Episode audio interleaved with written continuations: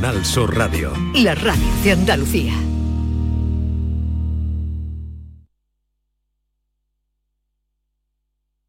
Grande pena al lado un ciego.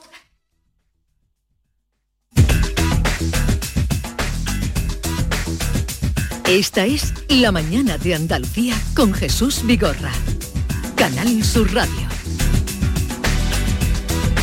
Se escapaba ahí una vocecita, eh, la has escuchado, grande penas la de un ciego, que es como está cantando ella, muy alegre, en Los Sainetes de los Álvarez Quintero, y esta es Carmen, eh, el apellido no lo diré, eh, pero escúchenla. Grande pena al lado un ciego que no ve por dónde va, pero más grande es la mía que no sé tu voluntad. Por vía del merengue, ya cosillo una manga al revés, oye. Señor, si es que no, no es posible, no tengo yo la cabeza en la costura. Ay, Dios mío, qué condenación de hombre. A ver, ¿dónde he yo mi abanico? ¿Dónde he mi abanico? Ah, aquí está. Como San Lorenzo voy a morir yo por ese sangre gorda de Santiago. A chicharrá. Jesús, que sofoco, si es que soplo y caliento el aire. Mira, Candelita, vamos a coser, que te tiene más cuenta. Ay. Digo, a descoser, porque ahora tengo que descoser esta manga. Anda, por poquito la rompo. Y luego paga usted la tela. Marfín tengan los hombres. Grande pena lado de un ciego. Ea, que no coso. Que no coso, que no coso que no coso. Si es que no puedo coser, si por las uñas me está saliendo electricidad. Ay, señor, es que se dice muy pronto.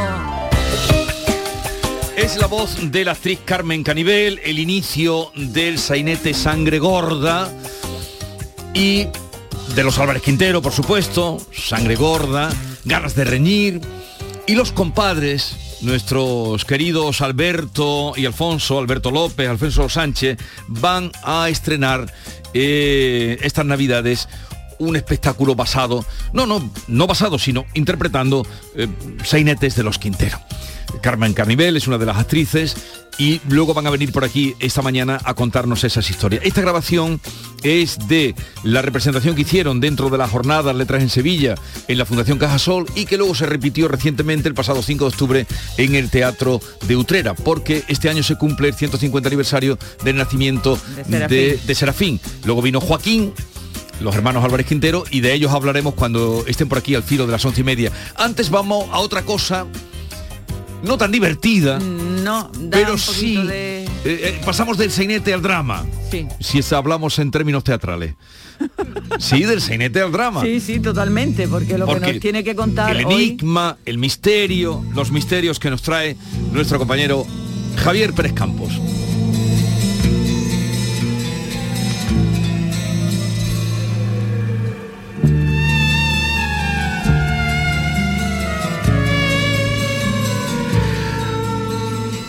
Javier Pérez Campos, buenos días. Hola, muy buenos días. Hola, ¿Cómo buenos estáis, días. Yolanda, Jesús? Eh, Bien, bien. Hemos articulado esta función, la función de esta hora, primero con lo más dramático y luego vamos a, a lo más cómico. Pero vamos a poner en mucho si- mejor, ¿no? ¿Te parece? Sí, mejor, ¿no? Siempre se hacía así, ¿no? Claro, claro, claro. Nosotros incluso en los programas cuando vamos con temas demasiado terroríficos intentamos lo que de- decimos eh, oxigenar, ¿no? Oxigenar un poco el programa después porque si no se le queda a uno el cuerpo cortado. Vamos a poner en situación, eh, escenario, ambientación y luego ya Javier nos cuenta y nos, mm, nos lleva a vivir esta experiencia. El tema del día, el título es Expediente Miranda y en el año 2012 se produjo uno de los casos más enigmáticos de nuestro país.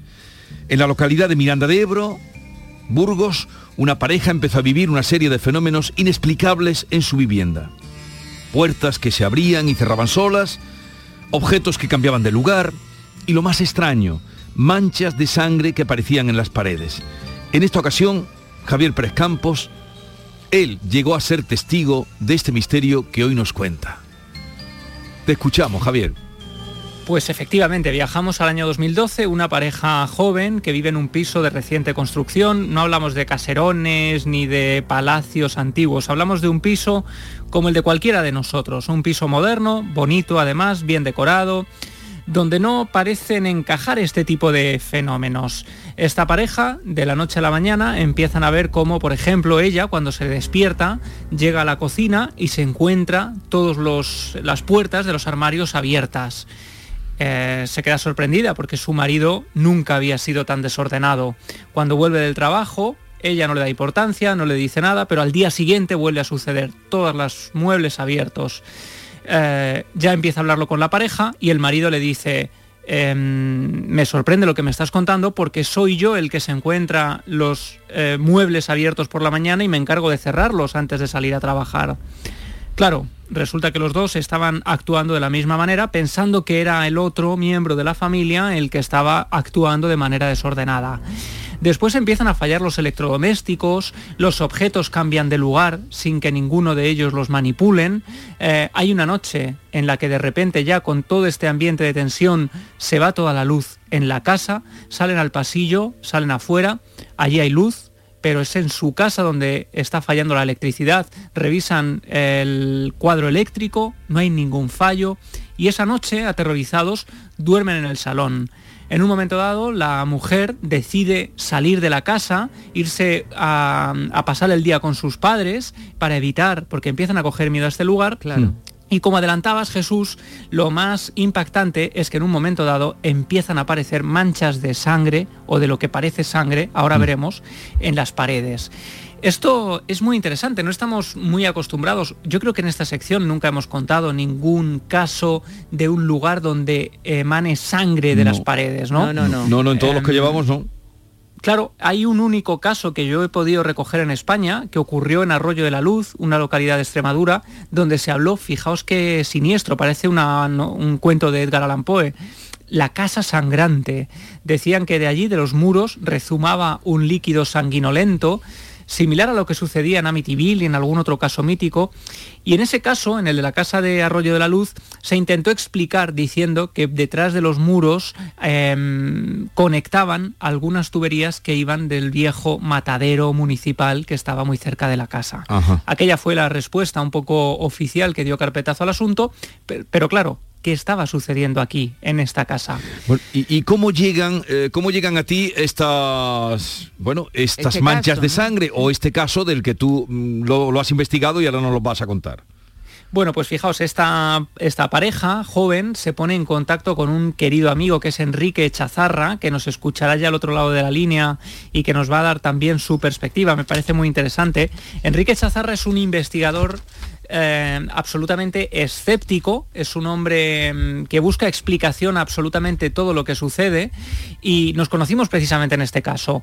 Em, la pareja se pone en contacto con Echazarra él se pone en contacto con nosotros y yo me desplazo hasta Miranda de Ebro para visitar a la familia junto a Enrique, simplemente esperando em, recoger su testimonio, como hemos hecho tantas veces, recoger su testimonio, que ellos nos cuenten lo que sucede y sin esperar ni muchísimo menos lo que iba a suceder. Y es que nosotros mismos no solo íbamos a ser testigos del fenómeno, sino que íbamos a poder grabarlo con nuestras cámaras. Pero Javier, ahora enseguida estamos con nuestro invitado de hoy. Antes eh, se pusieron directamente en contacto con vosotros o con Enrique o alertaron de esto, no sé, a, lo primero, a alguien que viniera y comprobara, a un hematólogo que viniera y comprobara si aquello era sangre. Claro, el padre de la chica era amigo, tenía relación con Enrique Chazarra, sabían que Enrique se dedica a investigar anomalías y bueno, pues a través del padre eh, se pusieron en contacto con él y ahí es cuando empezamos a, a tirar del hilo, ¿no? La gran pregunta es, ¿Por qué em, vamos allí a investigar? Bueno, porque había una serie de fenómenos aparentemente inexplicables, pero claro, en un momento dado lo que nos termina llamando la atención es que las manchas de sangre no solo aparecen en las paredes de la casa, es que empiezan a aparecer en el cuerpo de la testigo. No decimos los nombres porque ellos nos pidieron por favor no eh, decir su identidad, con lo cual es uno de los grandes secretos de este caso, que es muy mítico porque siempre nos preguntan por él. Pero fijaos qué curioso, nos contaba la testigo que en un momento dado le empezaba a salir una marquita en el brazo y de esa marquita iba brotando sangre hasta que la sangre goteaba y terminaba manchando su ropa. Ella se limpiaba y allí no había ni herida, ni rasguño, ni nada que hubiera provocado que la sangre brotara de su interior.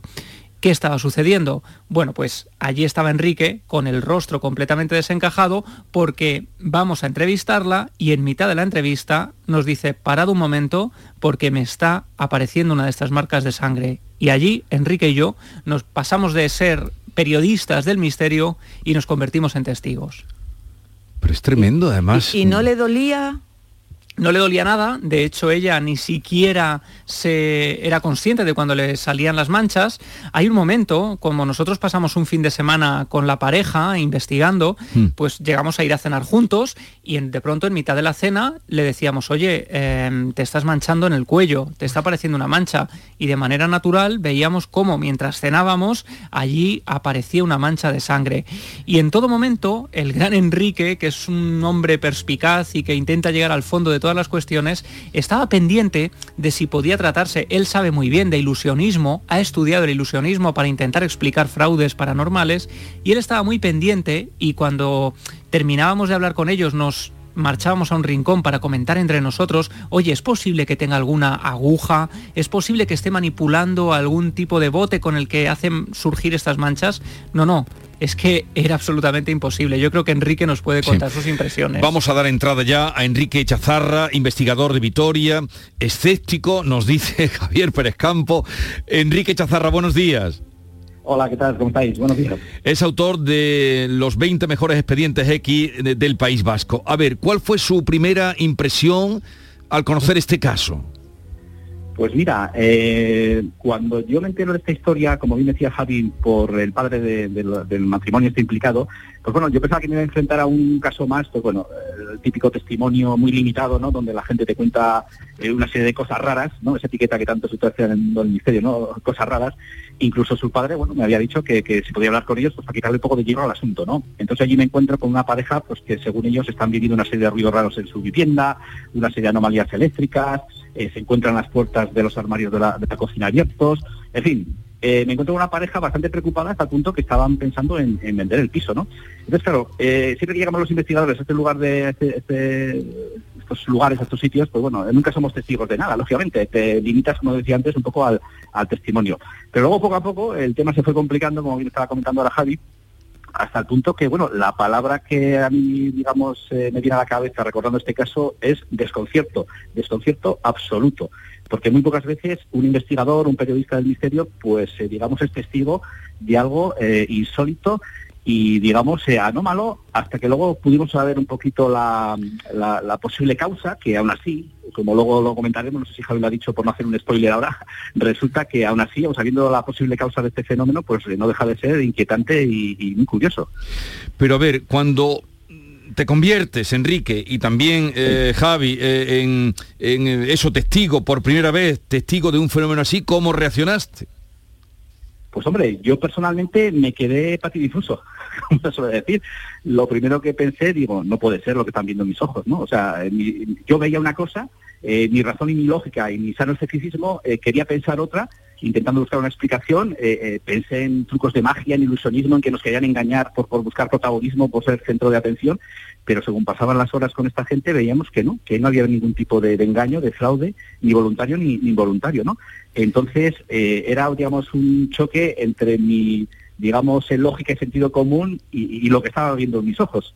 Bueno, Además es, es muy curioso porque nosotros mismos veíamos esas manchas de sangre en las paredes, que ahora explicaremos las posibles causas. Hmm. Eh, para mí fue un, un choque, ¿no? Además yo conocí a Enrique allí y me di cuenta de lo, de lo, de lo gran documentalista que es, ¿no? Porque tomaba notas de todo, eh, se fijaba en todos los detalles. Queríamos documentar, a mí me entraba mucha ansiedad cada vez que a la testigo le aparecían manchas de sangre. He de confesar que me está costando muchísimo no decir el nombre. Alguna vez se nos ha es escapado Enrique en alguna es presentación. porque, mm, claro, pasamos mucho tiempo con ellos, ya no solo durante la visita allí, sino tiempo después, intentando calmar su angustia. Claro, eh, nosotros le preguntamos, ¿por qué no vas al médico, no? Sí. Las manchas de sangre están apareciendo en su cuerpo. Y ella nos decía, primero, le daba terror ir al médico, y segundo, no sabía, claro, entenderlo, no sabía cómo explicarle a un médico lo que le estaba pasando. Además, aquello no le dolía, no le provocaba más molestias que las manchas que le producían la ropa y no sabía muy bien cómo afrontar todo aquello. Em, claro, a todo esto, los fenómenos extraños aparentemente seguían sucediendo. Nosotros decidimos colocar unos detectores de movimiento en varias zonas de la casa y en un momento dado, a eso de las 2 de la madrugada aproximadamente, empieza a saltar el detector de la cocina cuando todos estábamos en el salón y después, como si le respondiera, saltaba el detector del pasillo y saltaba uno y saltaba el otro y duró aquello unos minutos que realmente nos dejó muy impresionados y nos dimos cuenta de que en ese preciso momento de tensión la testigo empezaba a sangrar, sangraba de manera abundante. Y para que os hagáis una idea, era como si en el brazo, sobre todo en los antebrazos, las manchas resalían especialmente en las muñecas, antebrazos y también en el cuello. Empezaba todo formándose como un círculo de color un poquito más oscuro, alrededor de ese círculo, casi como si pincháramos con un punzón, pero no había heridas, empezaban a brotar pequeñas gotitas de sangre, como si fuera sudor, y esas gotitas de sangre acababan formando una enorme gota que terminaba convirtiéndose en una cantidad importante que llegaba a caer al suelo y provocar una importante marcha. Pero Javier, eh, comentabas antes que eh, fuisteis a cenar con ellos y que visteis, fuiste, presenciasteis cómo le surgían esas manchas de las que después salía sangre. Es decir, que no solo era en su casa cuando donde le pasaba, ¿no? También Exacto. Eso es muy interesante, Yolanda, porque no, eso ya lo que nos indicaba es que los fenómenos no tenían que ver con la casa, parecían tener que ver con ella. Era una persona, nos decía ella, Enrique recordará, que se tomaba las cosas de una manera muy particular, que no expresaba especialmente los sentimientos y aquello ya nos iba haciendo variar la idea de la casa encantada y empezamos a pensar en el fenómeno poltergeist. Em, para quien no lo sepa, hay una diferencia aparentemente para los expertos en lo paranormal, ¿no? La casa encantada es el lugar donde ocurren fenómenos extraños independientemente de quien viva allí y el fenómeno poltergeist se supone que es la mente involuntaria de personas que tienen determinadas capacidades que sin saberlo son capaces de provocar el movimiento de objetos, pues como hemos visto en películas como Carrie, por ejemplo. Bueno, eh, aquí nos surgen, como supongo a los oyentes que estén en este momento escuchando la radio, muchísimas preguntas. Pero lo primero, esta chica, ¿cómo está? Eh, Pues- ¿Qué ha pasado con pues- ella? Pues mira, eh, después, digamos, de aquellas jornadas intensas, eh, que si no recuerdo mal fueron en octubre del, del 2011, eh, bueno, la verdad es que la, la pareja está eh, a- desbordada, ¿no? Por, por- primero por la repercusión que tuvo eh, eh, su caso, cuando salió en Cuarto Milenio, cuando salió en Milenio 3, y ayer Miranda de Ebro todo el mundo quería saber dónde estaba la, la casa de esta gente, ¿no? Para, Sí. para visitarles y, lógicamente, bueno, tuvimos eh, discreción absoluta para preservar su identidad y, y dónde ocurrían estas, dónde vivían ellos, ¿no? Entonces, después de aquellas jornadas, como digo, pues bueno, la cosa se va suavizando. Eh, de hecho, incluso la pareja, bueno, de alguna manera eh, cortó relaciones eh, conmigo, sobre todo, ¿no? Por, por cercanía desde Vitoria a Miranda, en cuanto que no quería saber más de investigadores, de periodistas, de- Mm. de- el caso les había desbordado tanto que no querían saber nada. Pero al cabo del tiempo de unos años, eh, yo me encuentro con, con el padre de ellos, de ella, y entonces, eh, ¿cuál es mi sorpresa? Que me dice que continúa sangrando que aquella chica, eh, cuando hay situaciones de estrés, cuando está un tanto agobiada, cuando, cuando tiene problemas eh, cotidianos, pues que le siguen brotando estas eh, gotas de, de sangre, ¿no? Eh, luego, lo- luego yo posteriormente conseguí hablar con ella otra vez y efectivamente me lo confirmó, efectivamente, que ya, bueno, lo lleva de una manera normal, porque bueno, aquí no le suponía ni dolor, ni lesiones, ni nada por el estilo, ¿no? Porque ella, como antes explicaba Javi, eh, bueno, cuando sangraba eh, no le producía heridas, ella se limpiaba la sangre y, y- y no había en la superficie ningún tipo de, de herida, de lesión o, o de daño, ¿no? Entonces, eh, bueno, actualmente supongo que todavía seguirá con, con este, como Pero- ya me decía, ¿no? ¿Y cambiaron de casa? no, no, siguen viviendo en la misma casa. Siguen viviendo en la misma casa, es un piso de construcción nueva. Eh, claro, cuando uno piensa en estos fenómenos, pues siempre piensa que estamos en un palacete del siglo Sí. XVIII, en un castillo, en un lugar un poco siniestro, y en absoluto. Esta era una casa de construcción nueva, un piso apartamento de construcción nueva en, en un barrio nuevo de, de Miranda. Eh, el lugar, eh, vamos, no puede ser más escéptico en cuanto a ambientazo misterioso. Y, y lo curioso es que aquel apartamento, bueno, se convirtió en un lugar, eh, vamos, eh, clave para, para, primero para la amistad que yo eh, empecé a tener con Javi, ¿no? Que como él decía, ahí nos conocimos y surgió una gran amistad.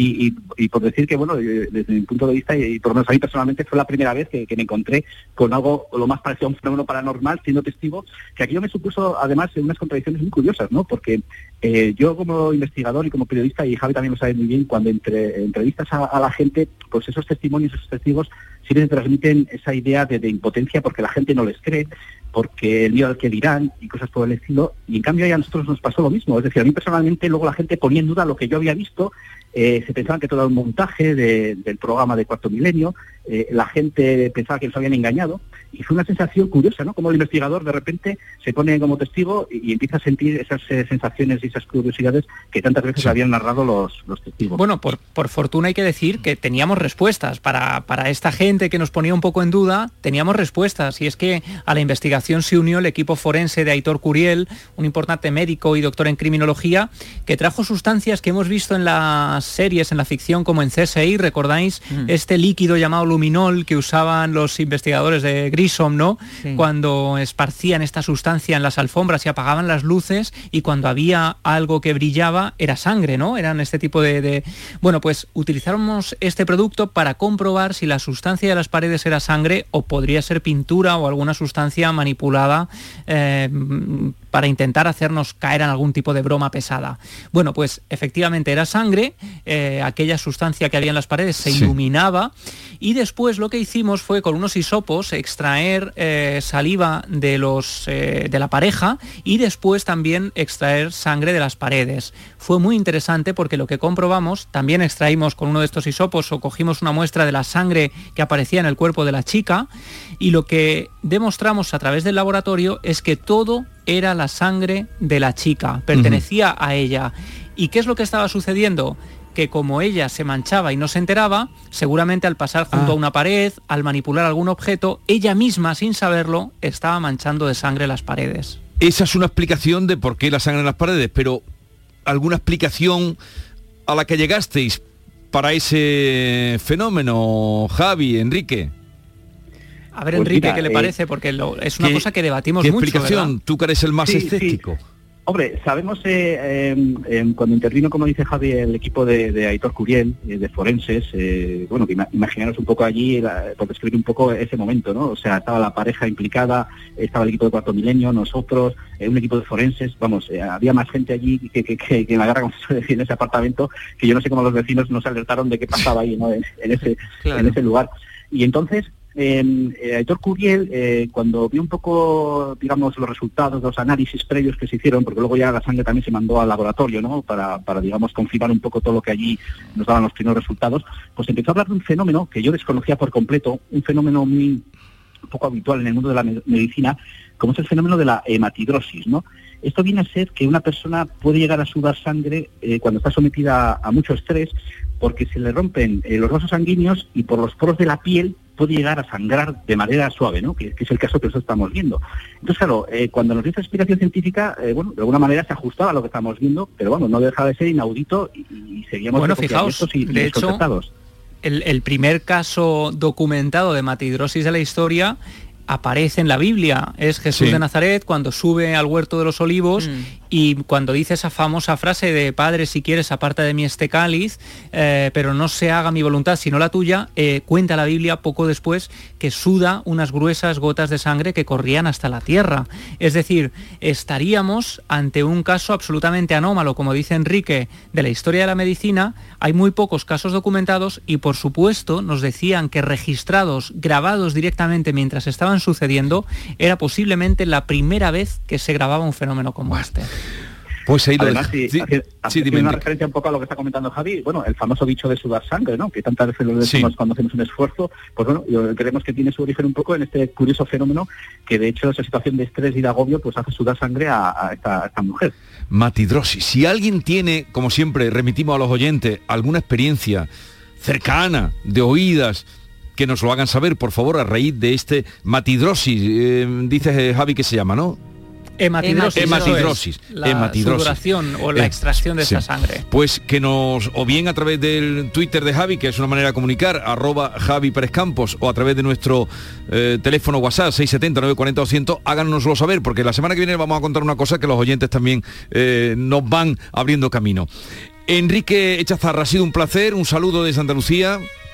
Igualmente amigos, hasta cuando queráis. Y, y Javier Pérez Campos, hasta la semana que viene. No, deja, no dejas de sorprendernos cada jueves. ¿eh? No, dejas de sorprendernos. Hasta luego. Bueno, y los oyentes no dejan de sorprendernos. Nos abren vías de investigación que estamos siguiendo y que os contaremos pronto. Cualquier cosa a través del 670 940 200 o arroba Javi Pérez Campos. Manuel Curao.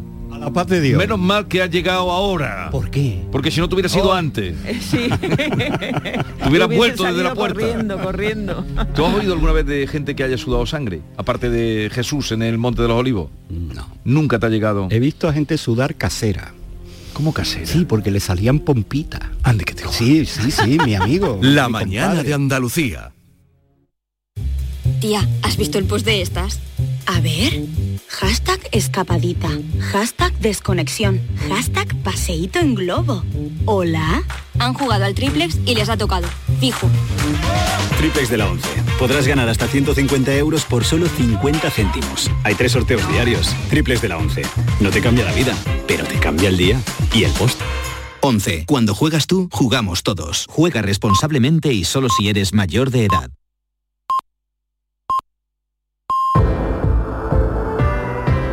Pues si no sabes qué, de qué postura ponerte porque no encuentras esa postura para coger el sueño y sudas tintas chinas noche tras noche, no hay problema. Descansa en casa te ayuda a buscar tu felicidad y tu descanso, la tuya y la de los tuyos. Y qué mejor manera que levantarse feliz cada mañana. Eso es fundamental. Para ello, Descansa en casa te fabrica tu colchón como tiene que ser, personalizado. Un colchón compuesto por siete capas que adaptamos a cada persona, según el peso, la altura, la edad y la actividad física. Llama al teléfono gratuito 900-670-290 y únete a la familia feliz de Descansa en casa. Que tu pareja duerma en su lado, a su gusto, y tú en el tuyo con tus preferencias. Eso no tiene precio, ¿qué te voy a contar? Porque cada uno pesa, mide o tiene una edad y una actividad física completamente distinta. Por eso, Descansa en casa te fabrica tus colchones diferentes. No se fabrican dos colchones iguales. Llámanos, llámanos al 900-670-290 y te lo demostramos. La mejor manera de creerse algo es comprobándolo. Vaya que sí.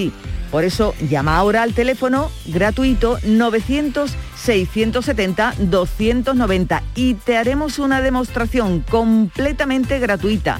Y si llamas y dice que eres oyente de Canal Sur, por comprar tu colchón de matrimonio te regalamos otros dos colchones individuales. Descansa en casa sabe que una familia que se despierta feliz es una familia unida y para uniros más, si eres de las 50 primeras llamadas, Descansa en casa te regala una freidora dietética para no eh, reprimirse de las frituras que tan ricas están pero eso sí, consumiendo solo una cucharadita de aceite. Llama, llama ahora al teléfono gratuito 900-670-290. Venga, márcalo ya 900-670-290.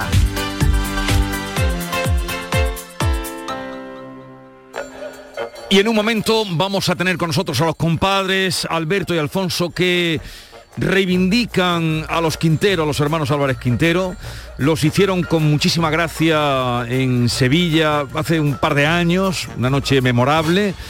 Repitieron este verano 5 de octubre en el Teatro de Utrera y ahora vienen ya a presentar los Quintero en el Cartuja Center. Enseguida nos lo cuentan y, nos dicen ya también cómo será esa visión que ellos tienen de los hermanos Serafín y Álvarez Quintero, que a veces han estado así un poco como no, a veces no, han estado mucho tiempo así apartados. Más que apartados, han, han estado eh, recluidos a un cierto estilo de teatro, porque en Sevilla estaba la agrupación Álvarez Quintero que ponían todas sus y que obras. salieron muy buenos actores de ahí, muchos, pero eran como teatro aficionados, como no... Sí, era lo más recurrente, por ejemplo, en, en las fiestas de los colegios. Sí. Siempre se ponía un sainete. Un sainete, de- ganas de reñir, ganas de sangre reñir, gorda. El cuartito de hora, ¿no? Y ¿Cómo, es la de los celos? ¿Cómo se llama también? el- no me acuerdo ahora mismo. Sí, hombre, sí, hay una... Bueno, el cuartito de hora, ganas de reñir, Y sangre gorda. Sí, Escribieron para el flamenco también. sí, claro, esas letras. Eh, Hay muchas letras. Pepe Marchena grabó un cante que se llama La Rosa y es un poema de los Álvarez. Quintero que lo popularizó Pepe Marchena. Hicieron, hombre, nacido y criado en Utrera, imagínate, ¿no? Búscamelo, Maite, por favor. Eh, la rosa cantada por Pepe Marchena. Sí. Si no te va a tocar cantarla a ti, así que eh, lo digo de ti para mí. Era un jardín sonriente y una tranquila fuente de cristal. Así empieza. Ahora hablamos de todo eso. ¡Atención! ¡Atención! El equipo de tiendas MGI informa. El viernes 22 de octubre vuelven los juguetes y este año te recomendamos que adelantes tus compras para no quedarte sin tus favoritos. ¿A qué esperas? Viernes 22 de octubre vuelven los juguetes a tiendas MGI. No te lo pierdas. Estás escuchando Canal Sur Radio desde Sevilla.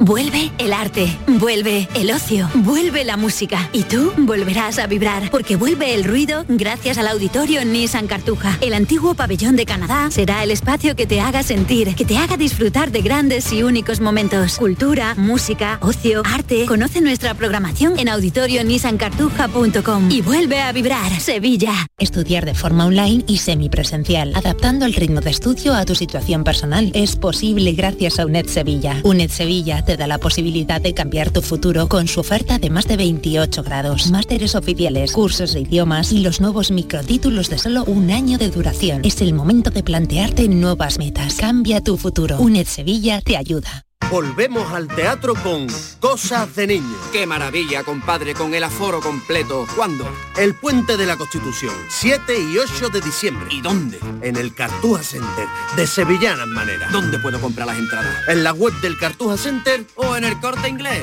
¡Del taco! Tus programas favoritos están en la web y en la app de Canal Sur Radio, la radio de Andalucía en Sevilla.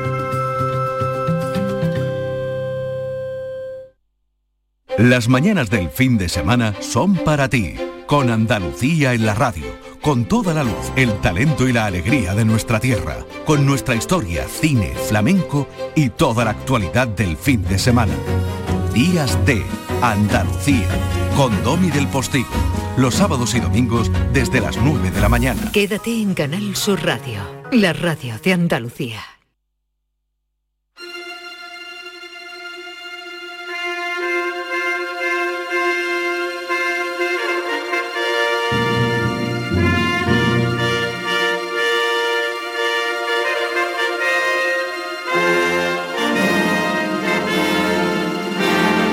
La mañana de Andalucía con Jesús Vigorra.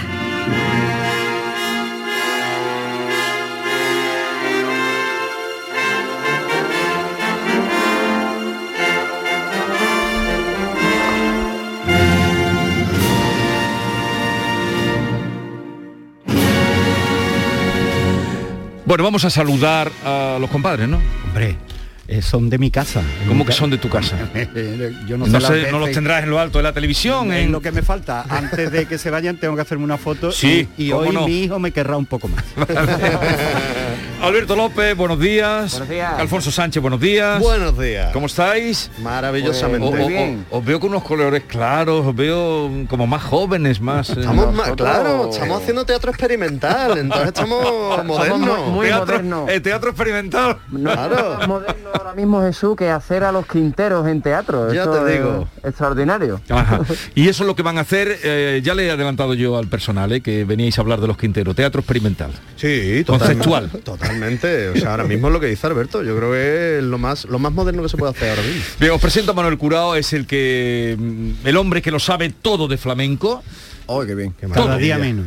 Todo. Ah, di- dile algo de los Quinteros, a ver, para que vean que aquí hay nivel. Es Dile que algo. estábamos viendo eh, la incidencia de los quinteros en el mundo del flamenco. Qué bonito. Y, y entre otras cosas que se ha cantado de los quinteros, muchas veces los artistas flamencos cantan eh, letras que no saben de quién son. Pero esta sí quedó anunciada, si la tenemos, eh, de, con el gran Pepe Marchena. que además eh, la popularizó mucho y es la rosa de mi creación, dice él. Era un jardín sonriente, era una tranquila fuente de cristal. Era su borde asomada, una rosa inmaculada.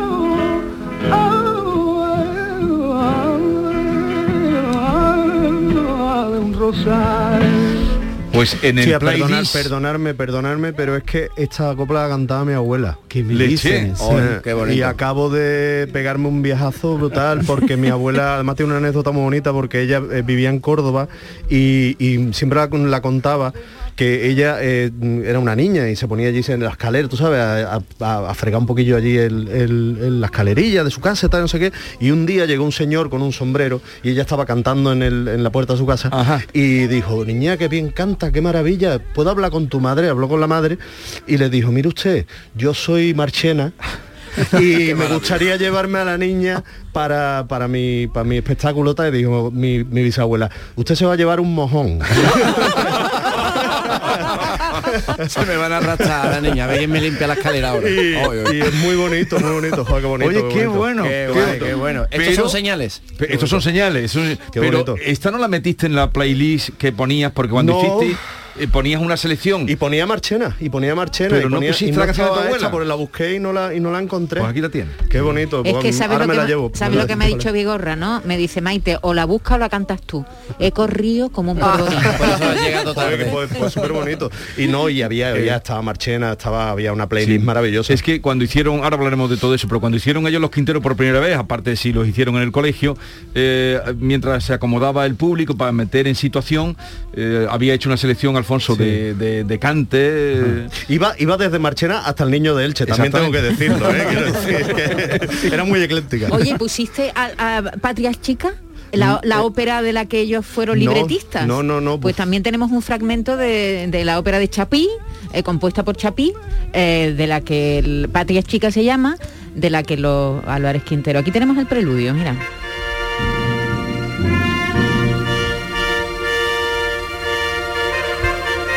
Bueno, es el muy- preludio. suena muy español, Se ¿eh? Se nos, acumula, se nos acumula el trabajo, Se ¿eh? acaba de poner, se acaba de poner en Utrera, creo, ¿no? La han- Sí, la han efectivamente. por, por el, La han por puesto en el- Utrera, sí. Por el centenario. Sí, sí, sí. sí.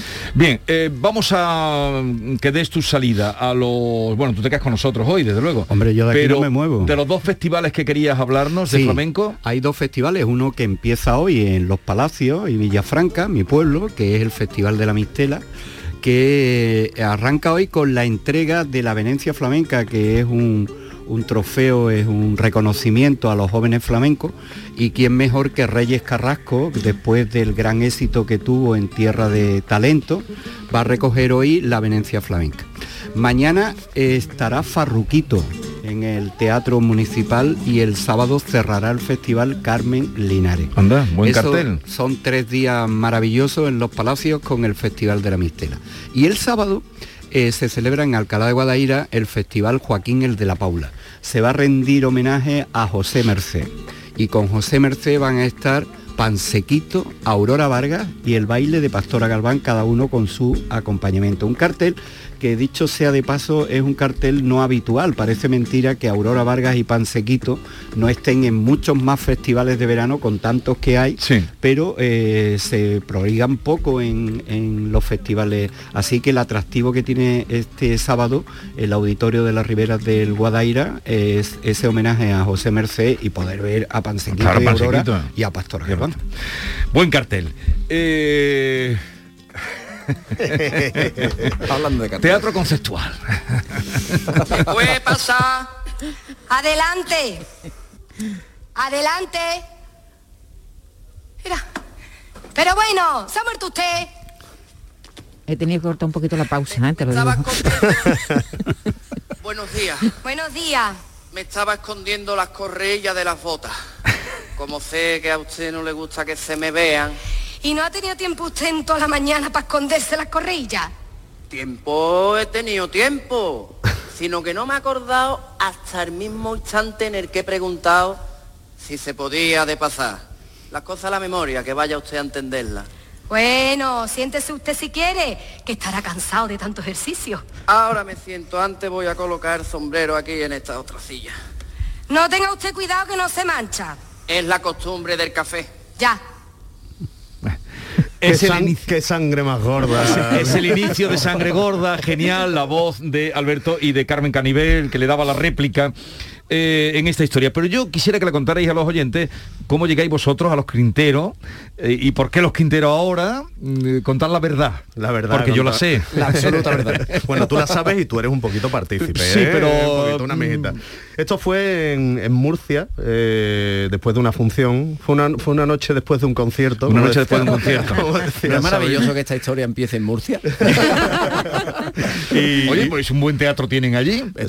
Y además le dan cabida a lo clásico, Sí, sí, incluso digamos rancio, porque ellos hacen todos los años el, Ahí- ahí- el Don Juan Tenorio. Ahí allí. estuvimos en el Romea y, y- y fue maravillosa noche. Y vino a vernos un, un gran amigo nuestro y amigo tuyo, eh, que es Arturo Pérez Reverte, y dijo, lo veo claro. Vosotros tenéis que hacer a los Álvarez Quinteros. Y nosotros nos miramos y dijimos, ¿se habrá dado un golpe Arturo algo? ¿Qué habrá pasado? ¿Qué ha pasado? El aire de Murcia le sienta regular.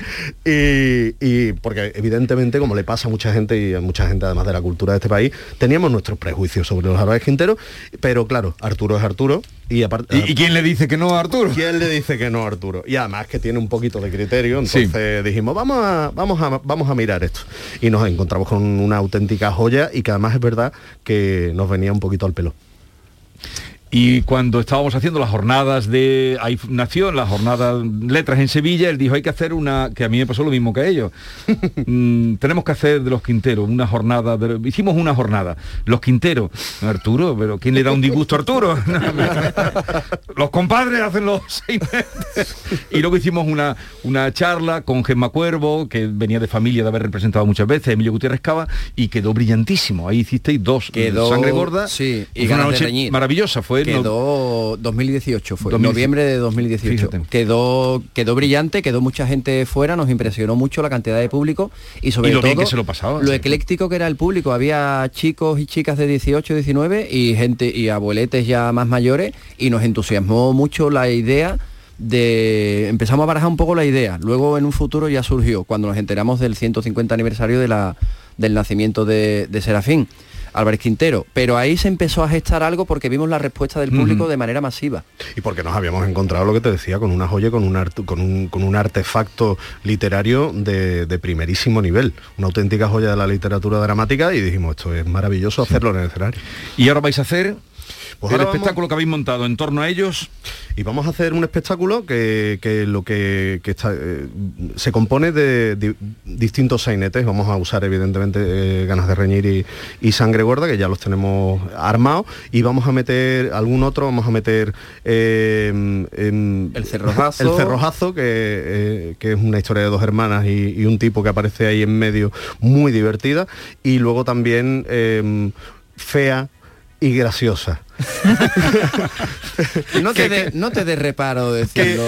que Lo escuchamos que- en que- televisión. que- que dice- hoy en día me parece algo políticamente incorrecto. Pero vosotros sois políticamente, pero, pero vosotros sois políticamente incorrectos siempre. En- Entonces, bueno, vamos a ver, vamos a ver cómo, cómo funciona. Luego también hay un par de joyitas que tenemos ahí guardaditas que tú las sabes, que te las he contado así en Petit Comité y que son sorpresas para.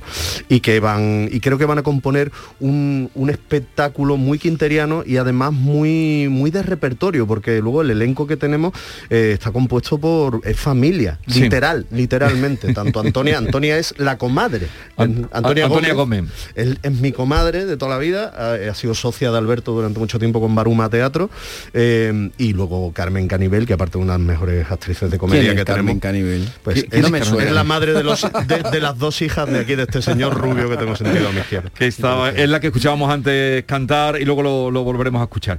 Eh, ¿Cuándo estrenáis? Pues 16 de diciembre. Vamos a echar la Navidad con los Quinteros. 16 de No. diciembre. Y estaremos de ahí en adelante hasta el día 30. Y si agotamos, pues tendremos que reanudar en enero. La idea es salir de gira también. Pero sobre todo lo que estamos centrados es en pasar la Navidad en Sevilla, con nuestra gente, con alegría, que venga la gente en- al teatro en familia y disfrutar de un evento así en la ciudad. Hemos puesto incluso una función el 25 de diciembre. no sabíamos cómo sí. escaparnos de nuestra casa. Seguimos con Alfonso Sánchez, Alberto, Manuel Curao, Maite. Hacemos una pausa y continuamos. La mañana de Andalucía con Jesús Vigorra.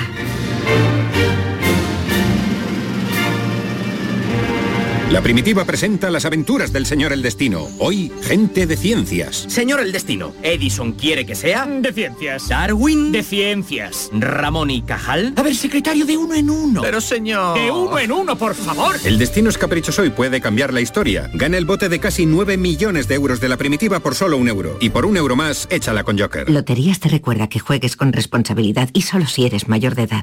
No todas las caídas son mala suerte.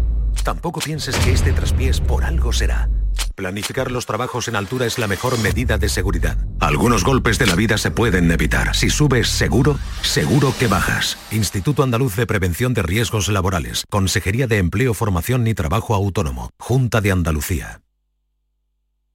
Vuelve al patio de la Diputación la muestra de la provincia. 10 ferias empresariales desde el 16 de octubre al 19 de diciembre. Cerveza artesanal, vinos y licores, joven empresa, mujeres empresarias, nuevas tecnologías, productos y sabores de la provincia. Te esperamos. Conoce tu provincia. Más información en la web prodetour.es. Diputación de Sevilla. Estudiar de forma online y semipresencial, adaptando el ritmo de estudio a tu situación personal. Es posible gracias a UNED Sevilla. UNED Sevilla te da la posibilidad de cambiar tu futuro con su oferta de más de 28 grados, másteres oficiales, cursos de idiomas y los nuevos microtítulos de solo un año de duración. Es el momento de plantearte nuevas metas. Cambia tu futuro. UNED Sevilla te ayuda. Bienvenidos a Sacaba. Mil metros de electrodomésticos con primeras marcas. Grupos Whirlpool, Bosch y Electrolux. Frigoríficos, lavadoras, hornos, vitros. ¿Quieres más? Aires acondicionados, aspiradoras, pequeños electrodomésticos. Y financiamos en 12 o 20 meses sin intereses solo tú y Sacaba. Tu tienda de electrodomésticos en el Polígono Store en calle nivel 23. Ven a ver nuestra exposición y sus 25 años de experiencia. Sacaba. La información de tu equipo, los deportistas de tus clubes, los entrenamientos, las voces de los protagonistas. El deporte de tu provincia está en la jugada de Sevilla, de lunes a jueves desde la una de la tarde. Canal Sur Radio, la radio de Andalucía en Sevilla. Canal Sur Mediodía. ¿Quieres saber qué ha pasado en las últimas horas donde vives? La actualidad de tu provincia y tu entorno más cercano está en Canal Sur Mediodía, con toda la información que necesitas. De lunes a viernes, desde las 12, en tu emisora de Canal Sur Radio. Quédate en Canal Sur Radio. La radio de Andalucía.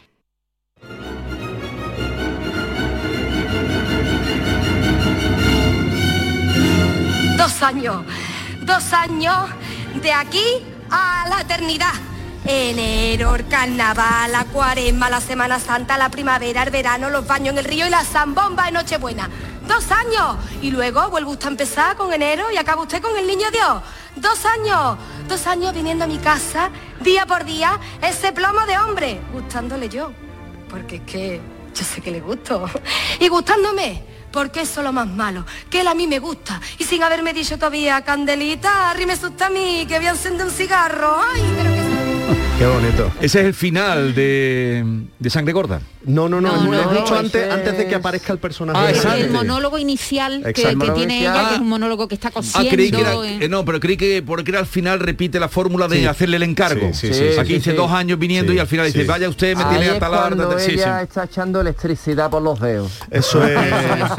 bueno, que es- se le rompe la manga, se le rompe la sí. manga. Es maravilloso. Y, después, eh, eh, cuando aparece el personaje, como ya lo ha descrito de esa manera, claro. lo que tú te, no te imaginas es que es todavía peor. Claro, es peor, es lo que decía ella, Es las pausas cosa- eternas. Las pausas eternas que he tenido que cortar porque en la radio No, saltaría la- el pito. Exacto, exacto. O sea, no, la gente dice, escúchame, se ha, se ha ido la radio, se ha ido la... la- Qué No, mira, bonita suena la voz de mi mujer en la radio y qué diferente ha sonado esta mañana cuando me ha dicho, ¿viste las niñas que bueno, es, Sangre gorda. es maravilloso cuando cuando escuchando ahora a Carmen te das cuenta porque yo yo cuando de- vi a Carmen eh, eh, siempre lo he pensado de alguna manera pero ya cuando la ves hacer los Álvarez Quintero dices es maravilloso como hay ciertos actores actrices que están como pensados o sea que, que tienen como es como Liv Bullman estaba diseñada para hacer cosas de Berman Sí. pues Carmen está diseñada para hacer los Álvarez Quintero es, es alucinante la ves en el escenario vuela por el escenario tiene una sí, sí. energía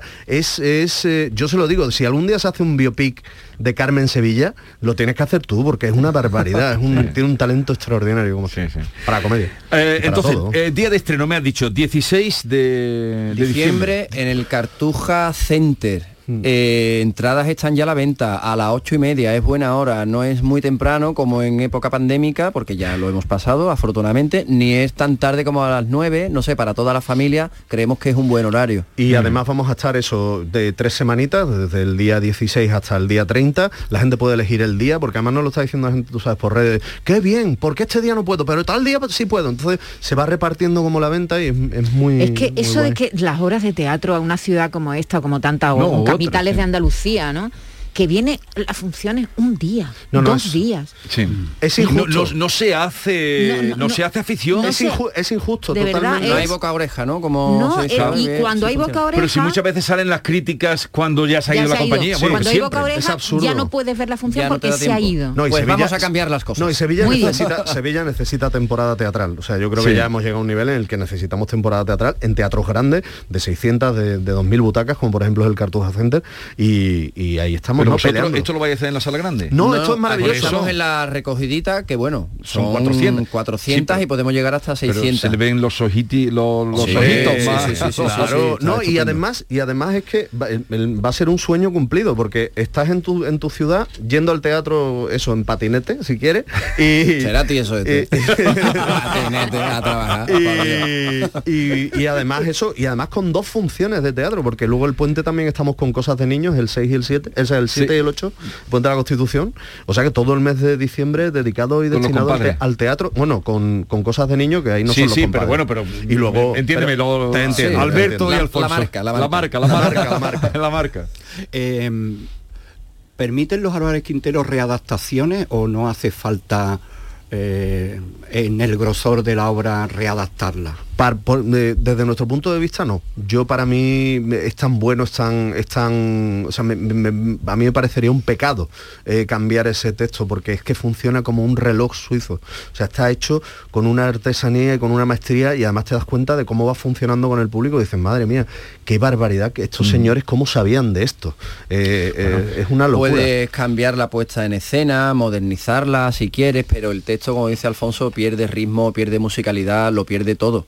Y sería un trabajo Sí, muy... que, que quién se mete. Si esa fue la primera idea. La idea cuando Arturo decía de hacerlo y cuando él leyó o lo releyó dijo Claro, esto pero es lo que no tú se puede dices, lo- tocar. los gags, los chistes, diremos, el- el- eso final de la frase que provoca la risa, está absolutamente medido. Sí. Es una cosa alucinante cuando ves y cuando lees, incluso cuando lees, te das cuenta de que hay efectivamente un ritmo Sí. que hace que suene la carcajada y Sí. luego el actor replique. Sí. E- Es y, y luego lo que pasa es que luego hay que interpretarlo. Hombre, y ellos claro. no han, No, y hacerlo han bien- respetado hacerlo bien. Hacerlo bien, porque es verdad que, que el problema que ha tenido también eh, lo- eh, estas obras es que muchas veces no han sido bien representadas, ¿no creéis? Bueno, porque desgraciadamente digamos que en el circuito profesional y como más elevado se, se relegaron al, al ostracismo y mm, ha quedado mm, pues para clases, para institutos, muchas compañías aficionadas, por ejemplo la, la agrupación Álvarez Quintero lleva mm, mucho, muchos Defendiendo, años que hay que reconocerle. defendiéndolo y, y han hecho una labor estupenda de que no se muera